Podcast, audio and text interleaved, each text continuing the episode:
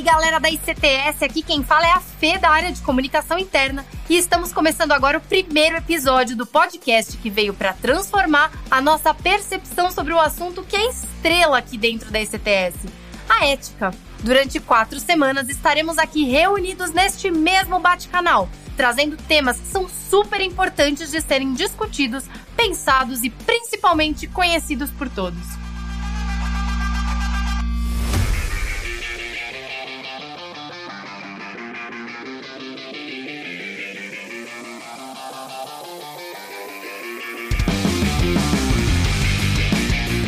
E a bola da vez tem tido cada vez mais destaque nas empresas, ocupando um lugar de importância que é fundamental para o desenvolvimento da nossa sociedade.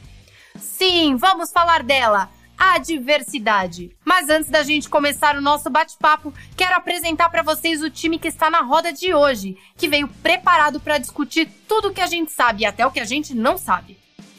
Bom, para começar, o pai da área de riscos e compliance da ICTS, que estará com a gente aqui em todos os episódios, Adriano Chacon. Tudo bom, Adriano? Oi, Fê, tudo bom? Que bom estar tá aqui com vocês.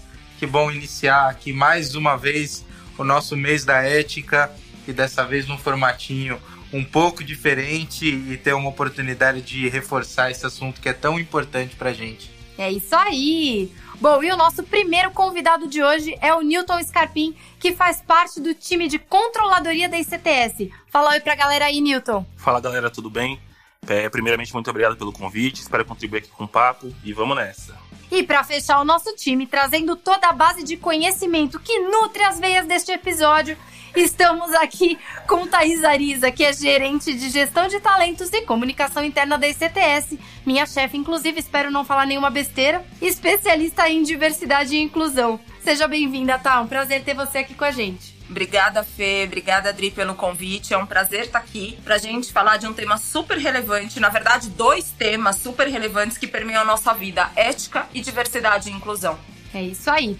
Beleza, tudo lindo, todo mundo muito bem apresentado. Calma, Bora gente, eu tenho uma dúvida. Eita, já começou? Mas já, já logo cedo, Newton. Por que, que a gente tá falando de diversidade num podcast de ética? Não deveria ser um podcast de diversidade? Opa, essa daí acho que eu posso ajudar a responder. A ICTS tem sim um comitê de diversidade que é super forte. A gente abrange quatro grandes bandeiras, que são as pessoas com deficiência, também conhecidos como PCDs, equidade de gênero, atuando diretamente com mulheres, raça e etnia e LGBTQIA. Então, são bandeiras fortíssimas dentro da ICTS. E, além disso, a gente realiza ações aqui dentro que são fundamentais para o desenvolvimento da nossa empresa. Mas tem um ponto que é mega importante quando a gente fala de diversidade, que é o compliance antidiscriminatório. Hum, agora complicou. O que é compliance antidiscriminatório? Um pouquinho, complicou só um pouquinho. Quando a gente fala, Newton, de compliance antidiscriminatório, a gente está falando de um conjunto de normas e procedimentos que tem o objetivo de prevenir, de detectar uhum. e de remediar práticas discriminatórias na empresa. Sejam elas por raça, por gênero, por etnia, orientação sexual, religião, enfim, tudo que abarca a diversidade. Entendi. É isso aí. E a ideia é evitar o máximo de situações como assédio, ofensas e negação de acesso a direitos, méritos e reconhecimentos aqui na nossa empresa aconteçam de fato. Resumindo, promover equidade no ambiente de trabalho. É isso aí. Todo mundo igual, sem nenhum tipo de distinção. Então, aqui, só pra gente deixar claro. A frente de diversidade da empresa tá aí para estabelecer programas, conscientizar, fazer ações e tudo mais, mas é a equipe de ética que assume caso tenha algum BO, alguma coisa que fuja dos nossos princípios, que dê errado. É isso aí? Perfeito, Fê. O compliance antidiscriminatório vai ajudar na aplicação das ações de diversidade e inclusão. É, dessa forma a gente evita o que é comum por aí, que existem programas lindos de diversidade com propaganda na televisão, mas que na prática são pura fachada. E você consegue dar um exemplo pra gente de um, uma prática discriminatória? Essa é uma boa, porque assim, a gente sempre pensa no óbvio, né? Que é uma mega situação de exposição explícita de racismo ou de machismo, né? Alguma coisa muito explícita. Mas tem muita coisa que é mais ali nas entrelinhas, né, Dri? É verdade. Muitas vezes essas situações elas acontecem de maneira mais velada, né? Não é explícito. E é aí que mora o perigo, né? É bem isso, Adri. Se a gente pensar, por exemplo, né, tava aqui é, pensando em algumas situações mais veladas. É, quantas reuniões, né, que acontecem com a maioria de homens e uma minoria de mulheres. E quando essa mulher faz uma colocação, um homem vira e fala assim para ela: é, não, fulana, peraí, deixa eu te explicar de novo, porque eu acho que você não entendeu o que eu tô trazendo, né? Como se tivesse, inclusive, uma, uma dificuldade cognitiva ali, Sim. né? De entendimento do cenário. E fora as diversas interrupções que acontecem. A mulher vai falar, o homem interrompe, a mulher vai falar, interrompe de novo, né? E isso tem nome, né? Tem um termo é, técnico que é o mansplaining.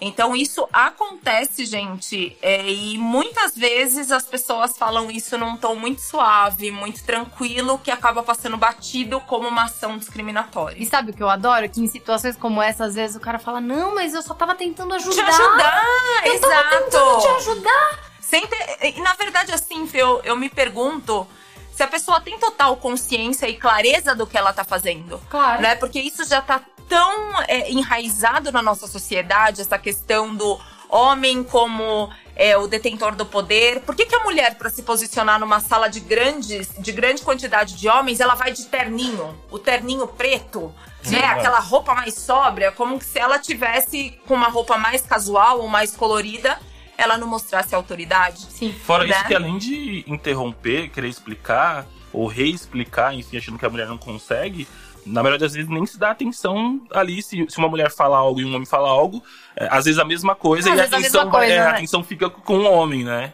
Você fala, nossa, esse cara é genial. É, e ela falou e ela a fala mesma, a mesma coisa. Exato. É, e você sabe que esse é um bom exemplo porque diz muito sobre a trajetória que o profissional vai ter dentro da organização e as dificuldades que essa profissional ela tende a enfrentar.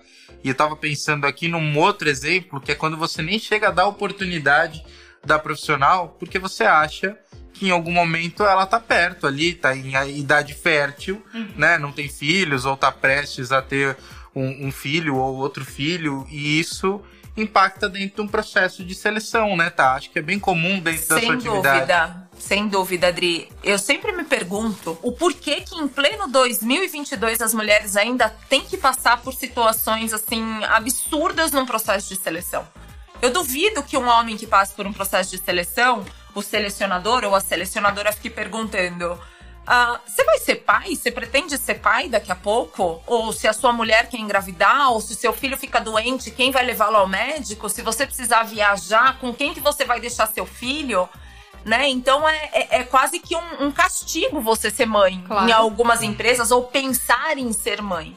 Né? E tem um outro ponto nisso aí também, que é pressupor que qualquer mulher em idade fértil queira ser mãe. Perfeito. Exato. Né? Perfeito, Tem Fê. isso também. Sim. Que é tipo, você coloca ali como se. Ah, não, não, ela tem 30 e poucos, é, daqui a Ela pouco vai ser mãe. Por quê?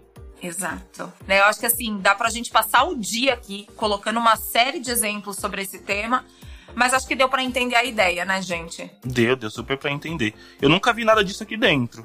Mas e se acontecer, o que a gente pode fazer? Aí, Newton, é canal confidencial. Não tem conversa. Aham. né? Existe lá todo um preparo para receber esses relatos, uma estrutura que é o nosso comitê de ética, que ele, enfim, conta com diversos profissionais já qualificados para fazer esse tipo de apuração e mais. Primeiro proteger quem eventualmente registra um relato no nosso canal e garantir que a vítima ou a pessoa injustiçada ela receba o devido tratamento e que a situação seja endereçada para que não aconteça novamente. É isso aí, gente. Canal de denúncia super importante. Mas posso falar por experiência, também tem um outro canal que eu achei super legal, o jeito como o nosso código de ética ficou fácil de entender. Quando vocês fizeram aquele game lá, o- os infiltrados. Ah, que legal que você gostou, Fê. É, essa foi a forma que a gente encontrou de colocar o nosso código de conduta de uma maneira muito simples. Né? É, existe todo um juridiquês que envolve esse tipo de documento, que na hora de uma pessoa fazer a leitura ou de você querer transmitir de fato para a prática, fica complicado. Então, o game conseguiu traduzir um pouquinho e melhorar a forma como a gente comunica o nosso código de conduta. E ficou tudo muito bem explicado, muito intuitivo. Trouxe ali o nosso dia a dia dentro da, da empresa, o nosso cotidiano. Então são situações que a gente eventualmente passa ou passaria, e ali com os infiltrados a gente já consegue meio que saber e sacar, putz, realmente eu preciso ir por aqui, ir por ali, ah, talvez um pensamento que eu tô tendo aqui não, não é tão condizente assim, ou nem tava pensando, né, que é o que a Tata tava falando, às vezes a gente nem pensa em algo. Sim. Então foi bem bacana o game. Ficou incrível, gente. Ficou muito, assim, muito fácil de entender. E numa dinâmica muito legal, que te prende ali, não é uma coisa maçante, chata é, de você fazer. Ficou, legal. ficou muito legal. Bom, e para quem não entendeu nada, absolutamente nada do que a gente falou nesse trecho do podcast, porque não fez o treinamento que deveria ter feito, né? Que é o dos infiltrados, é um jogo e ele continua disponível no CTS Go para os atrasadinhos. Então é só você clicar lá e explorar o nosso código de ética, entender as situações, é bem legal. É isso aí. E se você não fez, reforço aqui, já passou da hora, pode entrar lá e vamos fazer. Fica a dica, minha gente. Bora fazer o treinamento dos infiltrados no CTS Go. E aproveitando aqui o espaço, acho que é super importante é, a gente falar que tanto os infiltrados, né, o treinamento disponibilizado no CTS Go, como agora no Edcast, a gente está colocando esse assunto na mesa, debatendo, oferecendo informação e treinando o nosso time. E isso é super importante, isso é fundamental para a gente ser reconhecido como uma empresa que preza pela ética. É isso aí, só não vale a gente dizer que não sabia. É, é. isso mesmo. Fala, nossa, nem sabia que tinha nada disso na empresa. Pois é. Ai, é. Fica difícil te ajudar, querido. Não é? O e-mail de comunicação tá aí. O né? e-mail de comunicação tá aí, né, gente? E a gente tem um compromisso, né, gente, de impactar a sociedade positivamente. E isso tem que começar dentro da nossa casa. Total. É, inclusive, é por isso que diversidade e inclusão é um dos pilares do nosso programa. Esse é um tema que faz parte da nossa cultura e que vai continuar fazendo por muito tempo. Com certeza. Acho que se a gente promove uma cultura de diversidade e inclusão, a gente contribui não só para a imagem da empresa, a gente traz um benefício para os nossos profissionais e para a vida de cada pessoa que se relaciona com a ICTS. Nosso time, nossos fornecedores, os nossos clientes. Como diria meu avô, né? Respeito é bom e eu gosto. É, é, é isso. E, e, acho que dá até pra gente corrigir agora o seu avô. Não que eu recomende que você faça isso, né? é bom a gente lembrar que agora respeito mútuo é bom. É e a aí. gente gosta e gosta muito. Verdade. Gosta demais, né? Acho que um ambiente que fomenta o respeito entre todos e para todos contribui com certeza de forma ativa na construção de um clima de trabalho muito mais saudável e de um ambiente seguro. Tá bom mesmo é a gente poder trabalhar e ser quem a gente é, né? Sem medo de ser julgado pelo que você pensa ou pelo que você veste Exatamente, ou pelo que você, sei lá. É isso, Fê. Acho que a gente deve lembrar sempre que a intolerância ela não pode existir e o objetivo do nosso programa é justamente reforçar isso que aqui não tem espaço para intolerância e muito menos para intolerantes. Exatamente, Bom. Dri. E acho que se as pessoas se sentem seguras e acolhidas, né, no seu ambiente de trabalho, a famosa segurança psicológica, né? Elas tendem a ser, inclusive, mais produtivas. E mais felizes, né? Sem ah, dúvida. gente, pelo amor. Claro. Imagina trabalhar num lugar que você não pode falar o que você pensa, que você não pode vestir o que você gosta de vestir. Afeta você não toda pode... a vida pessoal, né? Pelo amor de Deus. Você não pode ser quem você, você é, Você não né, pode ser quem você é, exatamente. Exato. A tua essência, né? E é bem daí que vem a inovação, né? É justamente dentro de um ambiente diverso, com uma pluralidade de olhares,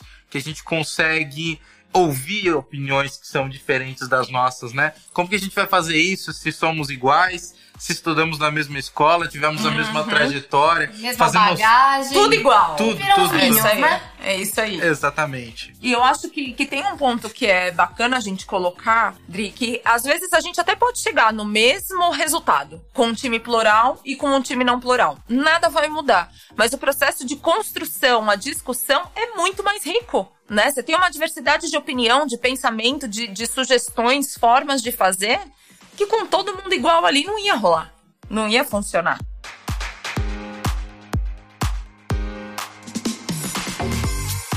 Gente, acho que é super importante a gente levantar um ponto aqui, não só em relação às pessoas, mas em relação às empresas, né?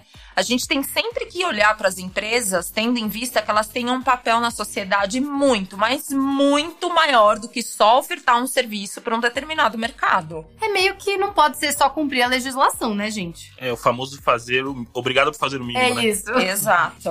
É, e aqui é que a gente se empenha bastante para ver se os valores transparecidos no nosso dia a dia, né?